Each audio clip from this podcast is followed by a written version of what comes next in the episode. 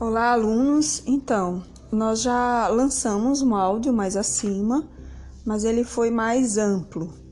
Vamos focar aqui é, em algumas observações que alguns alunos já, já entraram em contato comigo no privado e, e eles, né, vocês são, digamos que, o nosso termômetro, certo? Para sinalizar situações.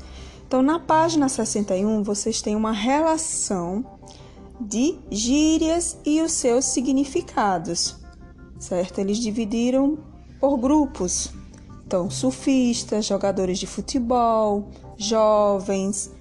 Então, são algumas gírias comuns, algumas conhecidas de vocês e outras não.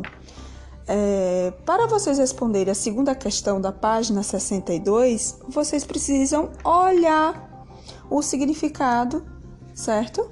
Dessas gírias da página 61. Porque vocês vão substituir as palavras em negrito, essas que estão em preto, por uma gíria que vocês vão encontrar na página 61, certo?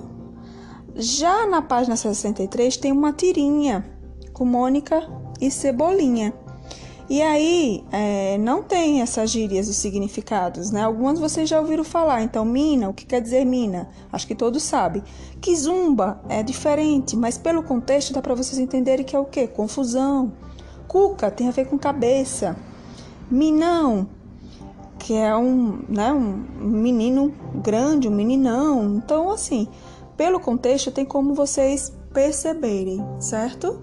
Então, assim, o que é o contexto? É pela leitura que vocês vão fazer, pelas imagens, vocês têm ideia do significado. Mas qualquer coisa é só nos chamar, certo?